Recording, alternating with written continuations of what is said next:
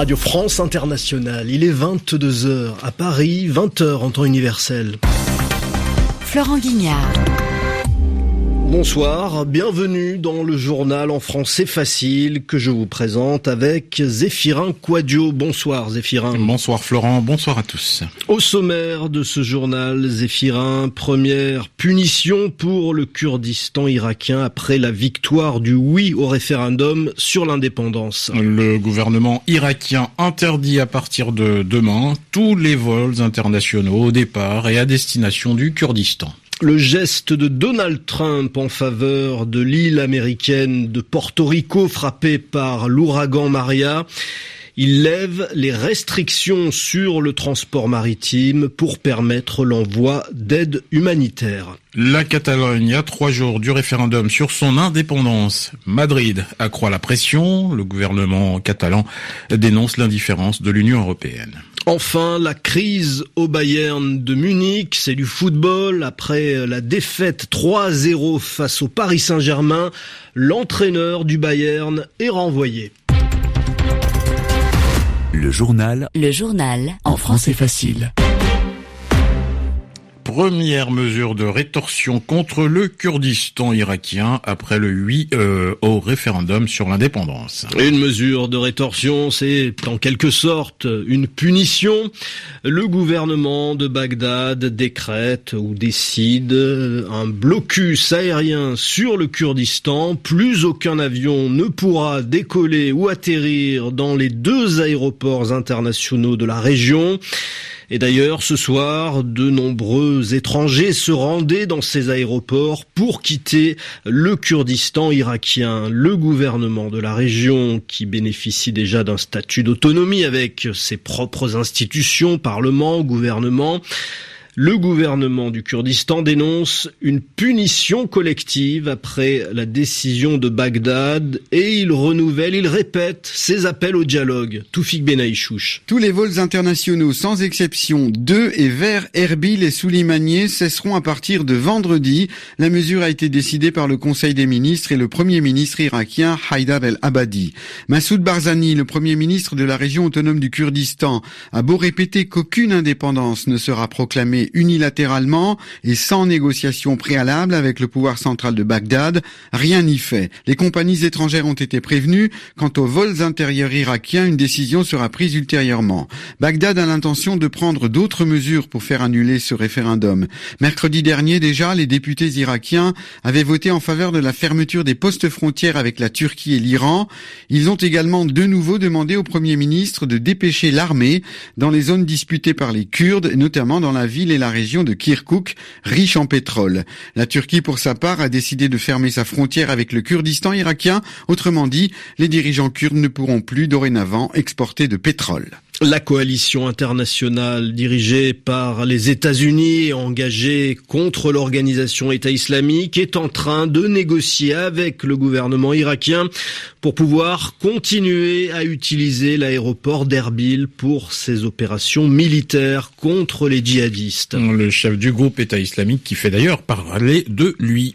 Il même il parle à Boubacar al-Baghdadi dans un message audio, un message sonore il appelle ses partisans à résister malgré les défaites militaires de ces dernières semaines. On ignore quand ce message a été enregistré. À de nombreuses reprises, la mort d'Abou Bakr al-Baghdadi a été annoncée sans qu'elle soit définitivement confirmée. La dernière fois, au mois de juin, la Russie avait annoncé sa mort. Ce soir, les États-Unis disent qu'ils n'ont aucune raison de douter de l'authenticité de ce message. Les États-Unis avec ce message important de Donald Trump en faveur de Porto Rico, sinistré après le passage de l'ouragan Maria. Ce geste même de Donald Trump. Porto Rico, c'est un territoire américain. Les habitants de l'île sont américains, même s'ils n'ont pas le droit de vote aux élections. Certains parlent d'ailleurs de citoyens de seconde zone. Un sentiment qui s'est renforcé après le passage de l'ouragan. L'administration de Washington a été accusée de ne pas se mobiliser suffisamment pour apporter de l'aide à Porto Rico. Eh bien, Donald Trump attendu dans l'île mardi prochain, à lever les restrictions sur le trafic maritime à destination de l'île. Porto Rico devrait ainsi pouvoir recevoir davantage d'aide humanitaire. Les explications de Marie Normand. Le Jones Act est une loi de 1920 sur la marine marchande destinée à l'époque à soutenir l'industrie navale nationale. Elle impose que tous les bateaux livrant des biens d'un port américain à un autre soient fabriqués aux États-Unis et appartiennent à des citoyens américains. Porto Rico, qui est un territoire américain, est donc sous le coup de cette loi et selon les responsables locaux, cela limitait considérablement les efforts de secours. Impossible, par exemple, pour des bateaux battant pavillon étranger d'accoster, même chargés d'aide humanitaire. Grâce à la levée du Jones Act, l'île sera donc plus vite ravitaillée en nourriture, en médicaments et puis en carburant surtout, ce qui manque cruellement pour faire fonctionner les centrales électriques. Mais il faudra faire vite, car cette mesure ne s'appliquera que pendant dix jours. Donald Trump était sous pression depuis l'ouragan Maria, critiqué pour la lenteur de sa réponse et accusé de considérer les habitants de Porto Rico comme des citoyens américains de seconde zone.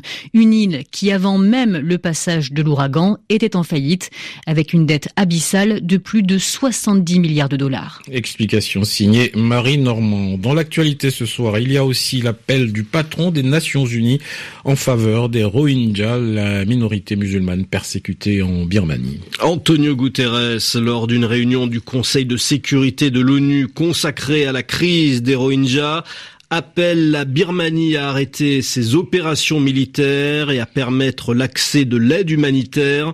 500 000 Rohingyas ont fui la Birmanie depuis la fin du mois d'août et sont réfugiés au Bangladesh, le pays voisin. En Espagne, à trois jours du référendum sur l'indépendance de la Catalogne, le gouvernement de Madrid, opposé à ce référendum, demande à la police d'occuper dimanche les bureaux de vote. Le gouvernement espagnol multiplie depuis plusieurs jours les actions pour empêcher que ce référendum ait lieu. Les indépendantistes catalans dénoncent la mise en place d'un régime d'exception dans leur région et à Bruxelles, au siège de la Commission européenne, le responsable des affaires étrangères du gouvernement régional catalan, Raoul Romeva, a appelé l'Union européenne à faire respecter l'état de droit en Catalogne. La répression brutale sur les institutions démocratiques de Catalogne, les raids menés sur les médias et les imprimeries, les poursuites engagées contre plus de 800 maires, le harcèlement de journalistes, d'organisations de protection des droits civils, d'individus, tout cela a provoqué un choc sans précédent, mais aussi, et je dois le souligner, a suscité des soutiens partout dans le monde.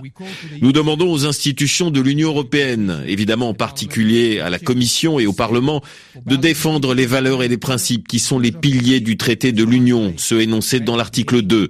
Des droits civils sont violés en ce moment même et la démocratie en Espagne s'érode jour après jour. En tant que gardienne des traités, la Commission européenne ne peut plus continuer à prétendre qu'il s'agit d'un problème domestique.